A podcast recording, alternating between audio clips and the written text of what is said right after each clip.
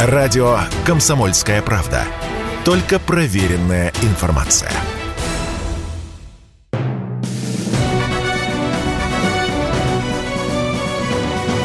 Клуб знаменитых путешественников. Совместный проект Русского географического общества и радио «Комсомольская правда».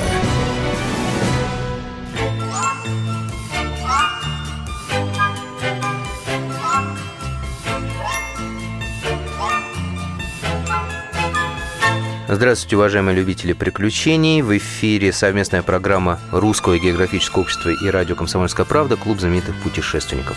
У микрофона постоянно ведущий Евгений Сазонов. Вы не зря сейчас слышите знакомую музыку, ибо в гостях у клуба человек-легенда, доктор биологических наук, профессор географического факультета МГУ, путешественник, многолетний ведущий телеклассики программы «В мире животных» Николай Николаевич Дроздов. 20 июня он празднует 85-летний юбилей – все подробности об этом после традиционной рубрики «Новости РГО».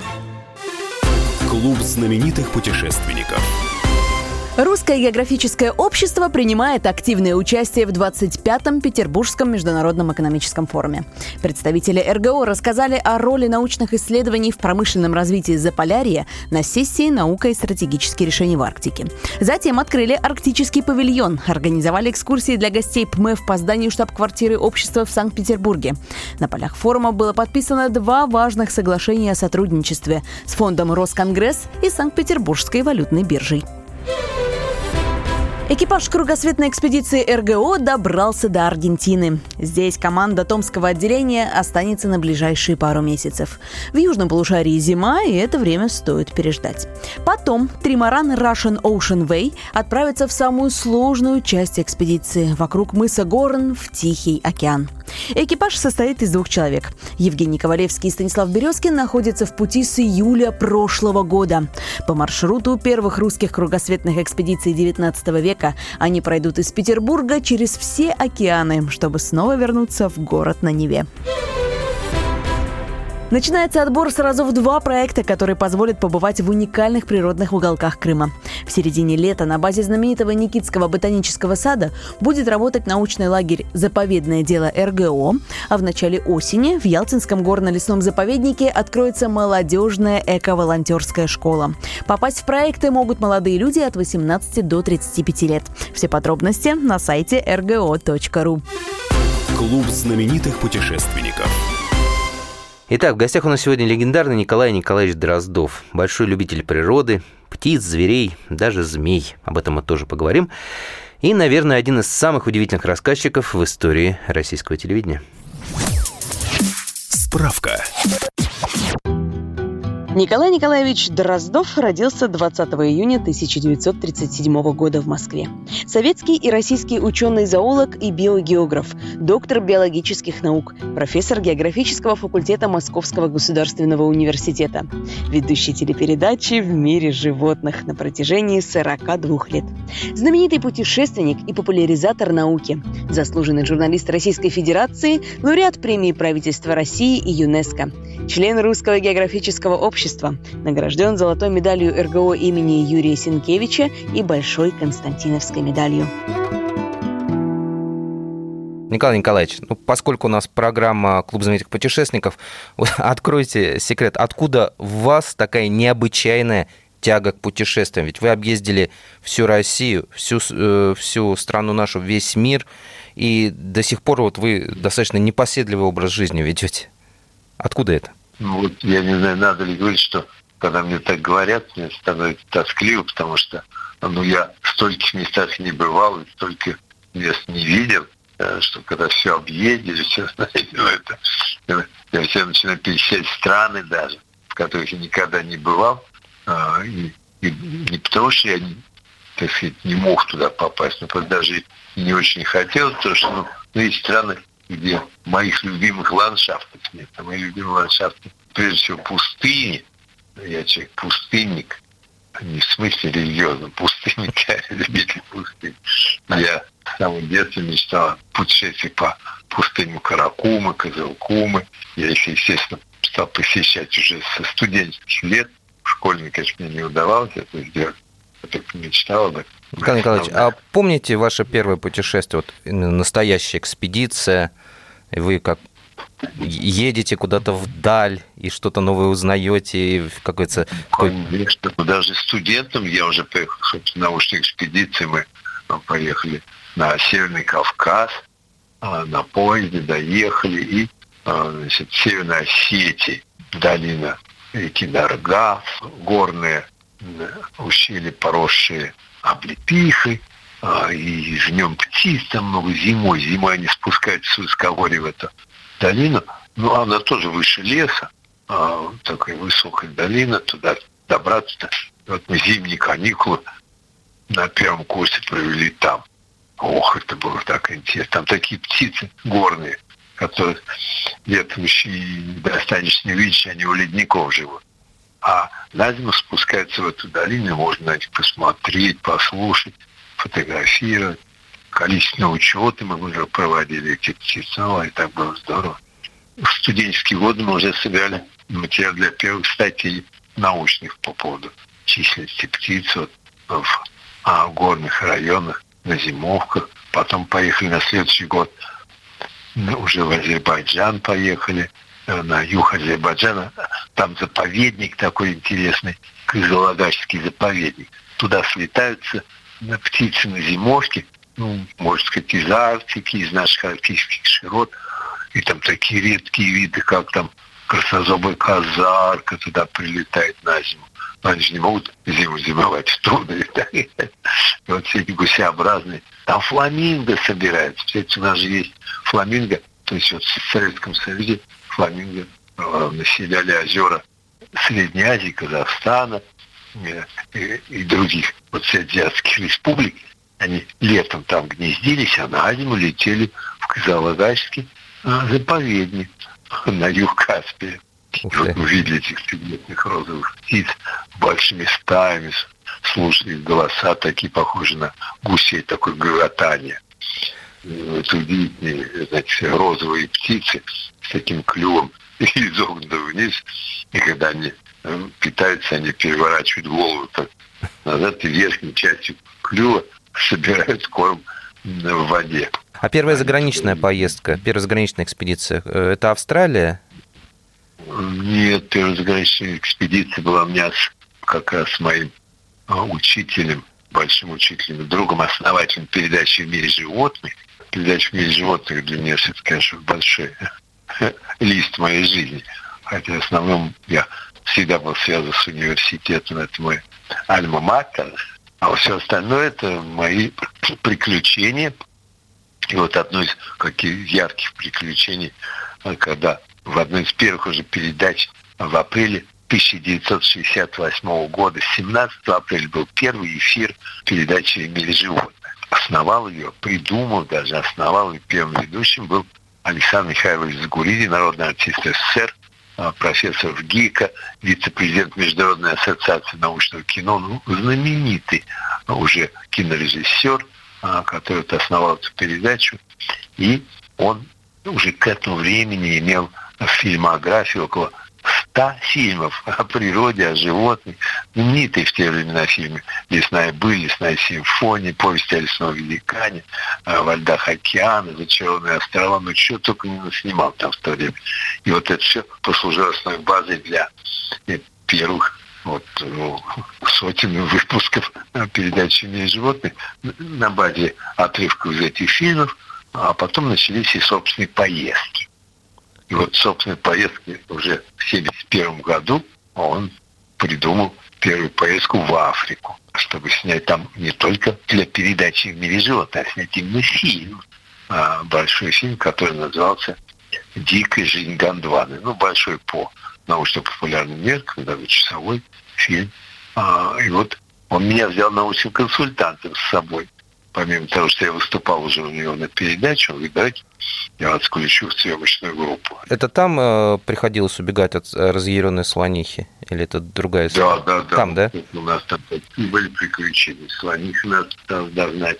Носорог на меня так бежал, я прятался от него за машиной. Ну, вы, э, а с носорогом история, вы, вы же сами, по-моему, его немножко подразнили, чтобы он повернулся Конечно, в более красивый мы план. Сидим, Мы сидим в машине, в джипе, там крыша открыта, и из крыши торчит оператор с камерой и снимает так немножко сверху. Ну, говорили мне, говорит, может быть, и как под мантию, чтобы он там подошел. А это стоит самка с своим здоровым детенышем, который почти с нее ростом. И они стоят к нам спиной там и жуют всю травку. Ну и, в общем, нет, носорог я иду по пути до него прошел, взял такую сухую ветку и начал кустарник скрести по земле. Слух у них прекрасный, а зрение плохое. У носорогов. Слушайте, это скрип такой повернулся самка повернулась, вдруг видит меня, ох ты, какой-то негодяй. Тут шуршит неуместно. И, и вдруг она на меня, я понимал, что сейчас побежит, но я рассчитал, что примерно полпути я прошел только до нее. И когда она побежала на меня с грохотом, топотом, я, значит, быстро, быстро, и она же догоняла меня, я если бы я пытался открыть дверь и заскочить, залезть в машину, снесла бы меня вместе двери. А я заскочил за машину. Она меня потеряла из виду, она так плохо не поняла, что я взял за машину, и знаете, прямо в машину там, ну, передний бампер бабах рогал так. Довольная, что напугала, ушла обратно. Мы ненадолго прервемся. Напомню, что в эфире работает совместная программа Русского географического общества и радио «Комсомольская правда» «Клуб знаменитых путешественников». У микрофона постоянно ведущий Евгений Сазонов. А в гостях у меня сегодня легендарный Николай Николаевич Дроздов, которому 20 июня исполняется 85 лет. Встретимся через пару минут. Если тебя спросят, что слушаешь, ответь уверенно. Радио «Комсомольская правда». Ведь Радио КП – это истории и сюжеты о людях, которые обсуждает весь мир. Клуб знаменитых путешественников. И снова здравствуйте, уважаемые радиослушатели. В эфире совместная программа Русского географического общества и комсомольской правды «Клуб знаменитых путешественников». У микрофона постоянно ведущий Евгений Сазонов. А в гостях у меня сегодня человек-легенда Николай Николаевич Дроздов, который многие годы вел программу «В мире животных». Вот 20 июня Николаю Николаевичу исполняется 85 лет. Николай Николаевич, у меня из головы не выходит, прежде всего, фотография, где вы позируете и держите, э, у вас в, ру, в руке Э, лежит свернутая кобра, и она еще так вот э, капюшончик раскрыла. Вот, э, Но она не, она не лежит, она стоит. Стоит, да. Урода. Да, то есть, то есть она как бы предупреждает. Ну, вот, вот здесь не как... как... Она бросается на меня, но только с закрытым ртом. Она вот, понимаете, когда она видит, так сказать, пугающего противника, но это не ее корм, это не ее добыча. Она прекрасно что они себя от меня скушать. Понимаете? И она отпугивает. Ага. Первая вот ее попытка ударить головой, не открывая рта. Она так вот, знаете, не сразу обязательно открывает пасть, если а, она хочет просто отпугнуть. А я ее держу так, вот, надо суметь только взять, пока ее берешь, чтобы не, не, не тяпнула. А, значит, как-то все вот на руке сделать ей такое колечко, на котором она на собственном теле сидит, а сразу поднимает переднюю третье или четверть тела выйдет, это такой угроза. И, и она не будет кусать то, на чем она сидит. А, а вот, вот как. То, что вокруг она смотрит кругом, кто это, вот видит мое лицо, мою голову, и пытается ее достать. Я так, а я вот так отодвинул руку, и, знаешь, она будет мне бросаться и не доставать меня однажды такое общение со змеей все-таки закончилось не очень весело. Это я, я даже помню эту программу, когда вам принесли э, гадюку. И даже двух гадюк. Где мой друг принес. Но я не сообразил. Тут не то, что я понял, но я не думал, что такая большая разница. Он ее поймал, эти двух гадюк, утром этого же дня, только что поймал весенний гадюк. Я говорю, дай покажем гадюк, раз они вышли он знает места, он очень большой специалист змеям. Он привез эти двух гадюк и выпустил в круглый садок стеклянный, ну не стеклянный, пластмассой прозрачный садок. Он, у него все было продумано. И они, выпущенные в садок, они не лежали, вот как обычно змеи лежат. Они ползли все время по краю садка по кругу. Ну да, они волновались, прям было видно. Я еще... Да, да, им хотелось, им не хотелось убежать. Вот это я, конечно, это мой промах э, чистой воды, э, мой просчет. А я говорю, ну давай возьмем по змее в руки и будем рассказывать. Он что-то, я их ловил щипцами, я сегодня вот я не хочу их брать, они уж очень активные. А мне почему-то вот не хватило ума, что это особый случай. Еще нельзя ее брать, в принципе. Можно, но очень рискованно. Я, я не стану брать. Ну, ну, а я вот так, как но вот когда я, я смотрел, у меня сердце тогда упало, когда я смотрел эту программу, потому что она ползала, ползала, потом вы так крикнули, и сейчас, что, укусила? Да не, не, не, не. Вот тогда все-таки, получается, укусила, да, она вас, тяпнула? И, конечно, она меня тяпнула. А как она, вы не заметили сейчас, я разговариваю с ним, нельзя, держа змею в руках, а разговаривать. Вот это, я же должен глядеть на него. А, отвлеклись, я...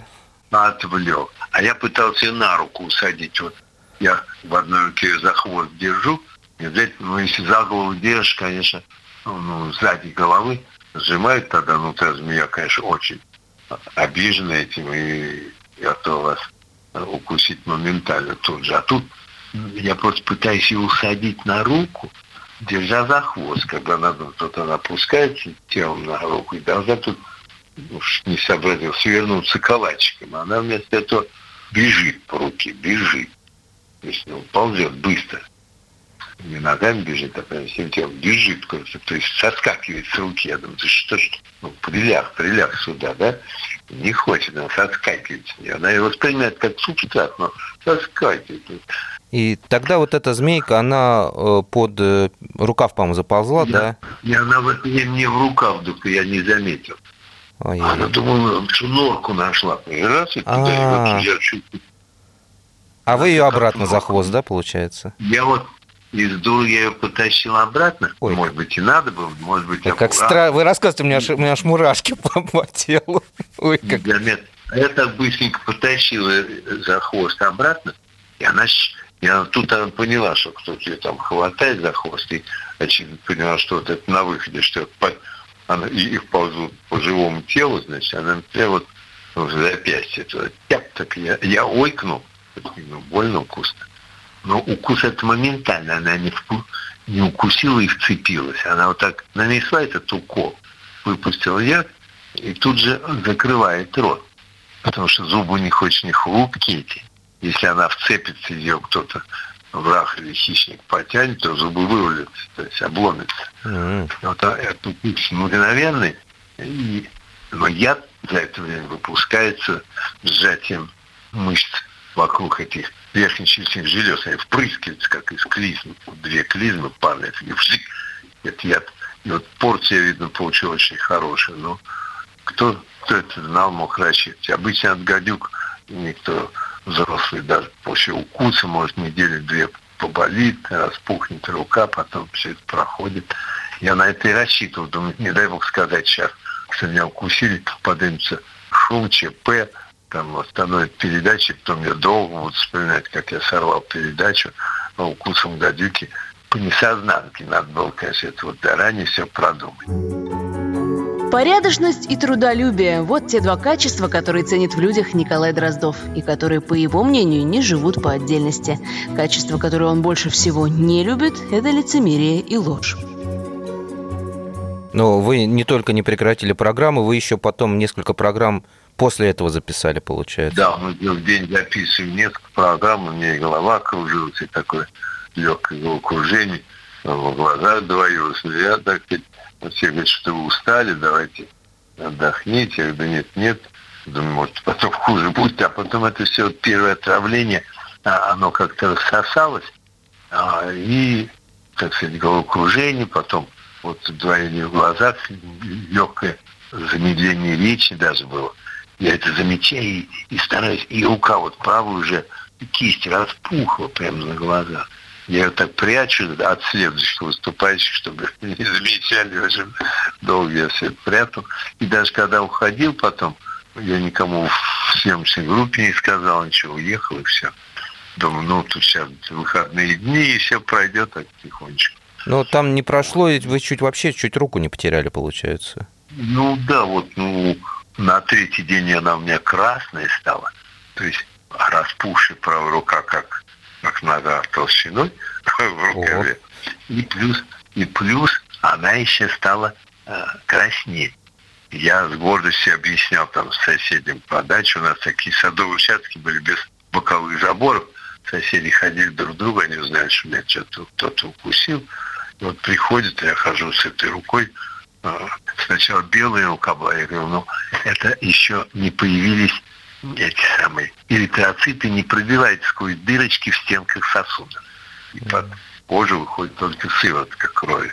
Ну, слава, слава богу, что там э, получилось, что это вы встретились с Малышевой, и она сказала, ой, да у вас же уже сейчас вот. начнется некроз. На третий день меня пригласил, это был 1 июня, День защиты детей. Я прям, так сказать, благодарю Бога, что он мне, а, Бог бережет как, в определенной степени.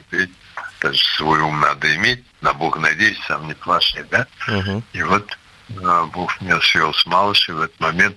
Она звонит, приезжайте, завтра детей будем приветствовать, дарить им книжки, диски, что у вас есть, песни споем. Ну, я, конечно, поехал, сам приехал на своих «Жигулях» даче, на за рулем. Но она тут же заметила, что это у вас правая рука распухшая. Кисть руки. И у меня рука вас длинная. И, и вот кисть руки оставалась белой, потому что это было в другую сторону от места укуса по току крови. А рука уже стала красной. Я знаю, что эритроциты полезли в дырочки, я объяснял соседям по, по садовому участку приходили писать на покрасневшую же руку. Ну, я говорю, ну вот гадюк два дня назад тяпнул, все пройдет, ничего себе. Она, покажите руку строго. Я говорю, да ладно, ладно, тут народу много. Отбивался от нее, она, не, если на это все время ходила, то есть далеко даже не отходила, но всем следил за мной, чтобы я не убежал никуда. Когда уже остались, да, вот все серьезно, так всем смотрят за мной, я смотрю, все равно поглядывать, чтобы не ушел. Я говорю, мне еще надо в другое место идти, мне сейчас некогда, у меня куча дел на этот день, еще визит там. Собирался к монахиням идти в монастырь, да. Это Марфа-Мариинский монастырь. Там вот навестить монахинь, я обещал это же. И вот все обещал, но это уже не удалось, потому что она говорит, осталось несколько человек, там двое ведущих и еще министр по здравоохранения Москвы, э, он тут же, как только увидел тоже руку Малышеву, говорит, срочно звоните в Склифосовскую, чтобы его клали в реанимацию э, и под капельницы. Потому что я руку, вот такая фотография, я поднимаю этот рукав, кто-то сфотографируется меня. Я еще улыбаюсь, потому что мне вроде так приятно а, ну, показать такую эффектную руку. Приключение а такое, да. Мы ненадолго снова прервемся. Напоминаю, что в эфире совместная программа Русского географического общества и Комсомольской правды «Клуб знаменитых путешественников». У микрофона постоянно ведущий Евгений Сазонов, а в гостях у меня легендарный Николай Николаевич Дроздов, многолетний ведущий программы «В мире животных». А Николаю Николаевичу 20 июня исполняется 85 лет, и продолжим мы через пару минут. Радио «Комсомольская правда». Никаких фейков, только правда.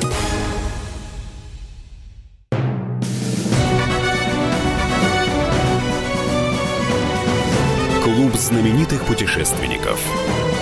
Совместный проект Русского географического общества и радио «Комсомольская правда». Клуб знаменитых путешественников возвращается в эфир. Это программа которая выходит совместно с Русским географическим обществом. У микрофона постоянно ведущий Евгений Сазонов, который сегодня наслаждается общением с легендарным Николаем Николаевичем Дроздовым, многолетним ведущим программы «В мире животных». 20 июня Николаю Николаевичу исполняется 85 лет. Николай Николаевич, ну вот э, гадюки, в принципе, в, в, в Подмосковье водятся много. Вот, а на самом деле, если человек вот тяпнул ну, это... Ну, очень редкий случай, редкий, конечно. Да? Но... но если тяпнуло, ну, конечно, что человеку делать? Обязательно, прежде всего, поначалу, если вы не один, если вы в компании, то лучше э, лечь и первые вот буквально полчаса полежать, не двигаясь, потому что от э, ваших движений ток крови ускоряется и быстрее яд. А если вы прилегли, спокойно лежите, а не двигаться, и конечности это тоже не шевелить. И вот когда вы будете неподвижно лежать, кровь будет идти медленно, и лимфа. И в это время начнут образовываться же антитела к этому яду. ну, как внутреннее противоядие, затормозить распространение яда его, так сказать, воздействие и подготовить, э, так сказать, антитела. Вот им неподвижно. А вот эти перевязывания руки, перетягивание ее, это вы не пускаете какую-то такое, вы перевязываете в основном наружные сосуды. Ну, в общем, это настолько делает хуже даже. Это яд начинает саму конечность там как следует разрушать и все такое.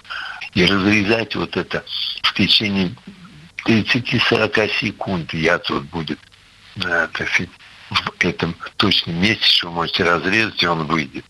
Он тут же уходит по сосудам вокруг, и ловить его э, разрезом невозможно. А люди разрезают еще выдавливают. Я еще отсасывают думаю, кровь, типа думают, вот так вот мы спасем.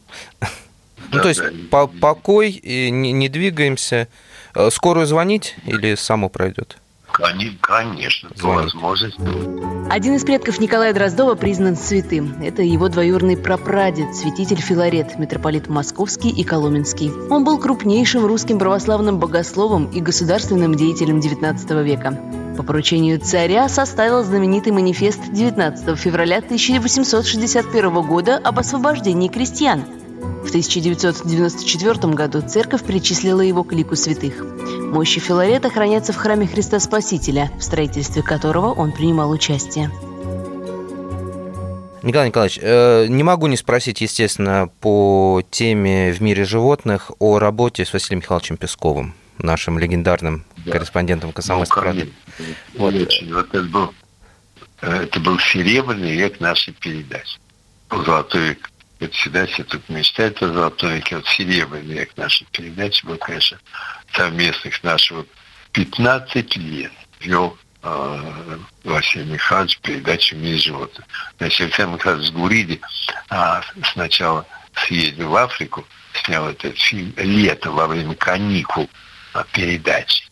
А, и на это не повлиял на это. А потом у него уже в 1975 году пришла мысль, что надо сделать фильм Рики Тикитали, художественный фильм с участием таких актеров, как Алексей Баталов, Маргарита Терехова, и, конечно, с мангустами и кобрами Рики Тикитали по Киплингу.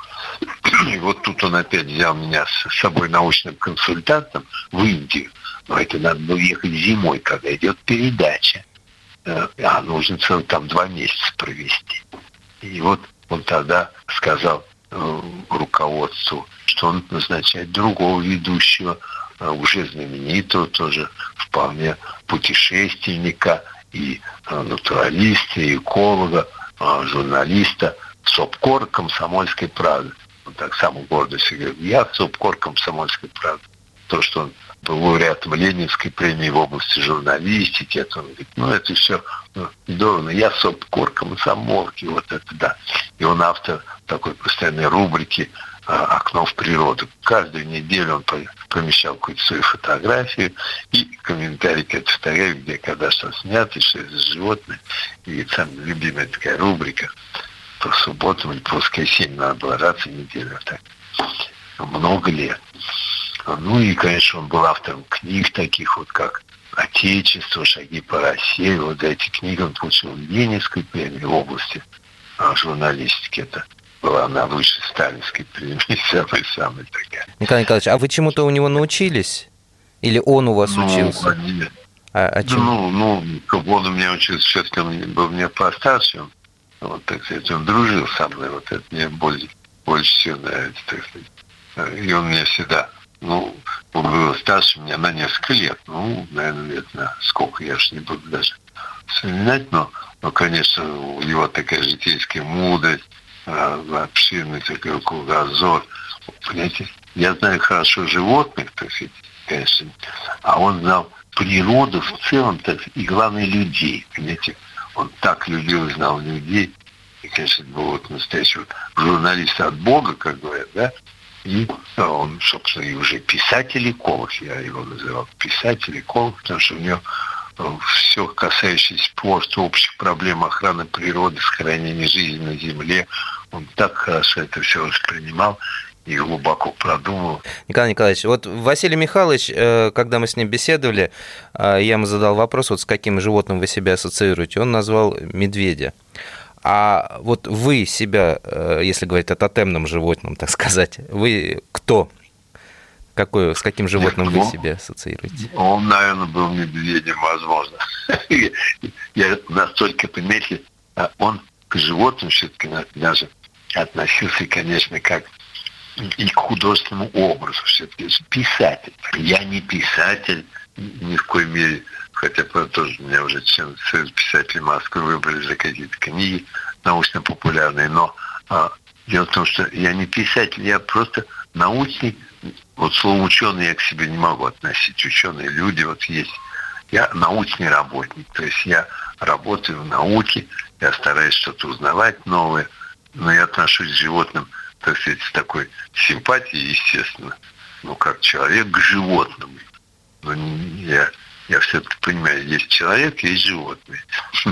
Хотя с точки зрения зоологической мы тоже ну, члены э, царства животных. И ну, в этом царстве э, мы, конечно, входим в тип млекопитающих, так? Все-таки по характеру вы к какому животному ближе? Если вот... Ну, я никогда не буду. Вот, никогда. Я, ну, вы знаете, это вот в пустыне, в жаркой пустыне задумчивый ходит жираф, там, ну, Гумилев, что-то такое. Да, да, Ну, ну, задумчивый жираф, ну, смотрим мы, лев сидит и смотрит на солнышко, да, кто мечтает, может быть, о чем-то, да. Ну, не мечтают животные, они живут своими инстинктами, и вот привязанностями тоже у них есть привязанность, как собака вас любит, правда? Ваш питомец. Да. Ну, ну, ну то есть что собака... человек есть человек, да? Не, не будем здесь рассказывать. Ну, конечно, есть человек и животные, но между ними есть одна такая граница, которую можно провести вот так. Да? Вот можно сказать, что ваш, ваша собака – это мой лучший друг. Некоторые вот люди, так сказать, ну, как-то поссорились с окружающими, вот единственный, вот единственный, который меня понимает, это моя собака. Вот я прихожу, она так радуется, бросается, она, ну, так сказать, ну, прощает мне мои недостатки и все такое, а вот она не прощает вам ваши недостатки, она их не видит и не, не знает. Да? Она их не видит, да. Она просто очень обижается, если ее там толкаете, ее отпихиваете или что-нибудь такое. Это есть. А, но это не то, что она так, как вот хороший или нехороший. Ей нужно, чтобы вы ее кормили, гладили, ласкали. И простой пример. Человек сделал плохой поступок, да? Он своровал где-то колбасу в магазине. Пришел дом, домой к себе, собака прыгает на него радостно, он ей отрезает кусок колбасы, да? Угу. И она довольна и любит его за это, да? Она довольно съедает. Заходит сосед, его друг, который знает, что вот у него есть такие, появились он говорит, ты где колбасы взял? Да ну тут бабулька шла, я у нее сумочку. Что вот эта соседка, сядь подъезда, а ну давай эту колбасу идем. Ты что, во что хотите, хочешь превратиться, что? В преступника, что ли? Ну-ка давай. Берет его за шиворот, приводит к двери, звонит, проси прощения, отдавает колбасу. А собака, кстати, уже кусок съела, да? Думаю, что это у нее? Ну, кто тут друг-то? Вот это сосед, который выручает его от падение морально, нравственно и все такое. Собака будет вас от этого спасать? Да никогда. Кормите ее хоть вороном, хоть чем хотите. Поэтому она ваш любимый питомец, она вас тоже очень любит, но ну, не надо думать, что она ваш друг лучше, чем люди. У вас есть друзья, а есть люди просто приятели, а есть что там. Вот. Ну, это вот такой жесткий пример, но он говорит о том, что ну, надо отличать питомца, любимого, и любящего вас питомца от товарища по трудностям, по работе, по дружбе, по совести. Все это только среди самих людей. И снова мы ненадолго прервемся. Напоминаю, что вы слушаете «Клуб знаменитых путешественников», совместную программу Русского географического общества и радио «Комсомольская правда». У микрофона постоянно ведущий Евгений Сазонов, а в гостях у меня легендарный Николай Николаевич Дроздов, многолетний ведущий программы «В мире животных». 20 июня Николаю Николаевичу исполняется 85 лет. Мы продолжим нашу беседу через пару минут. Если тебя спросят, что слушаешь, ответь уверенно. Радио «Комсомольская правда». Ведь Радио КП – это самые оперативные и проверенные новости.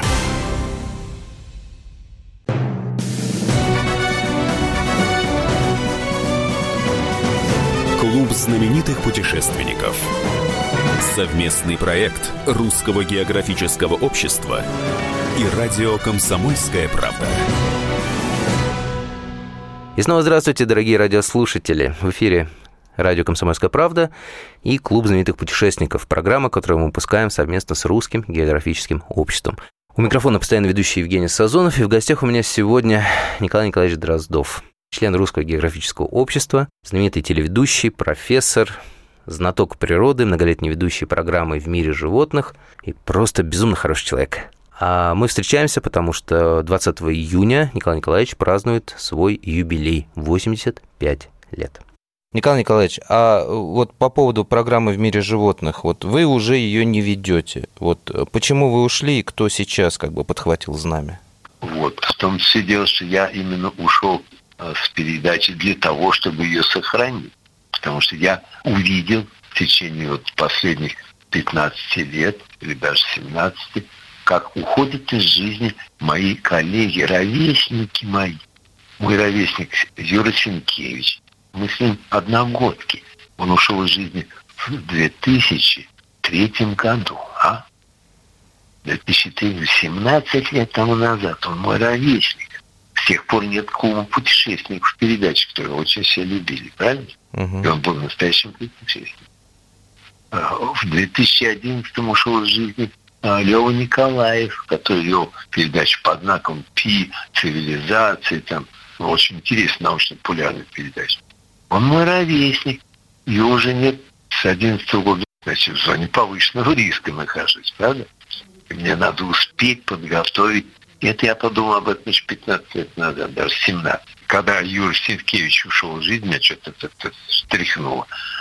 Если нет преемника подготовленного, буквально раз 17 лет назад, это было у наших двух сотрудников, был мальчик, он есть, но только он теперь уже просто юноша, можно сказать.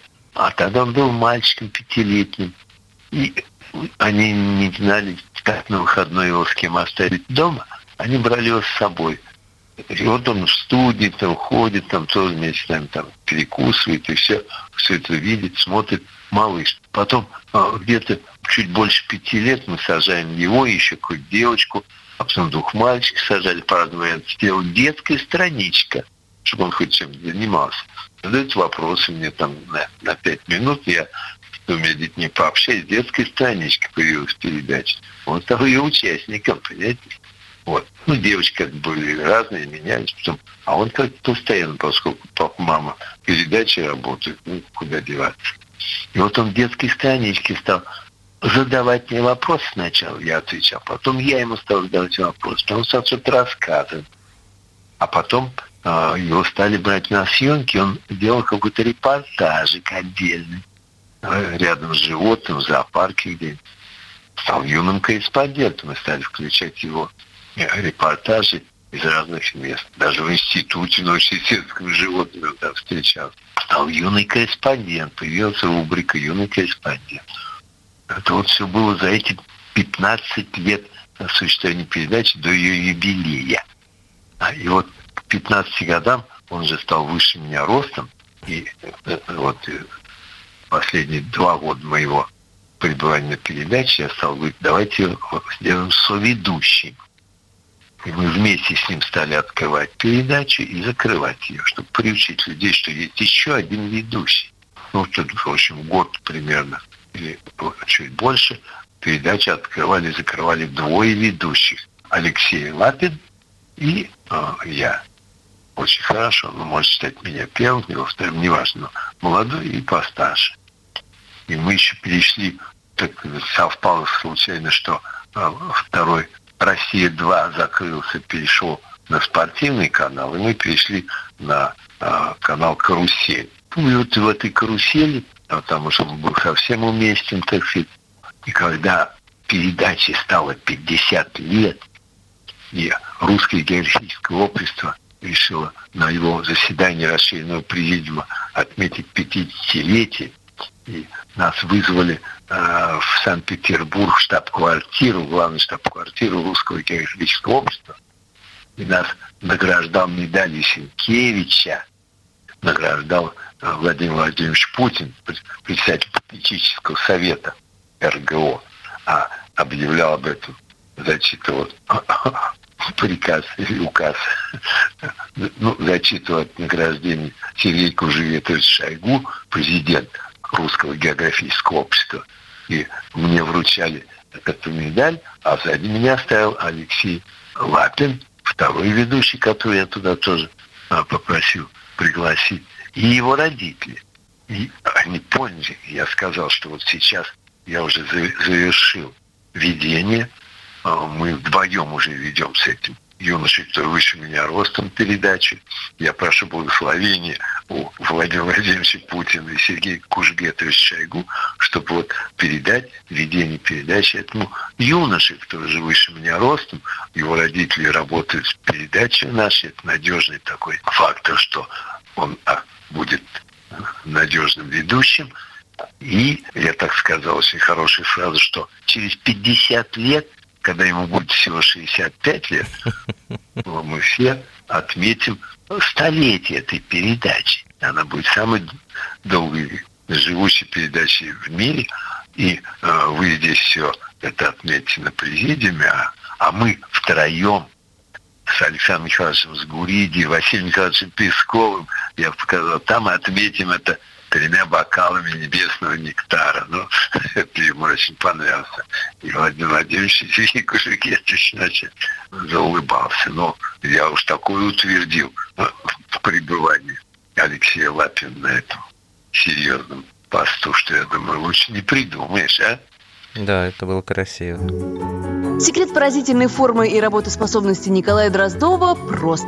Во-первых, правильное питание. Дроздов питается в основном овощами и фруктами. Уважает гречневую и геркулесовую кашу. Всем советует есть как можно меньше мяса, которое, по его мнению, содержит много шлаков. Сам он вегетарианец уже более 30 лет. Не курит и не употребляет крепкий алкоголь. Второй совет от Дроздова – двигаться как можно больше. Каждое утро он начинает с зарядки. И третий совет – радоваться жизни.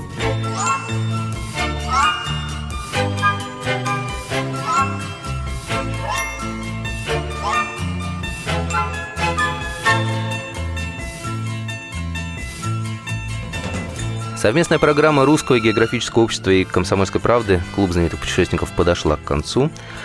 У микрофона сегодня работал Евгений Сазонов, ваш покорный слуга и постоянный ведущий. Хотя, честно говоря, разве я работал сегодня?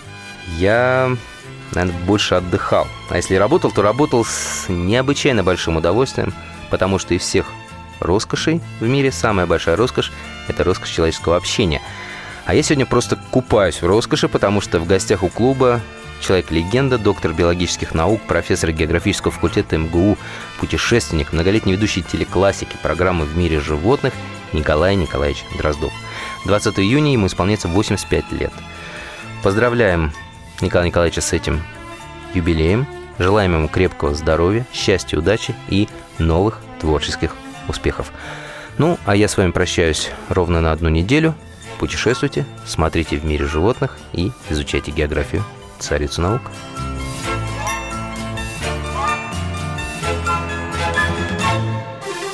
Клуб знаменитых путешественников.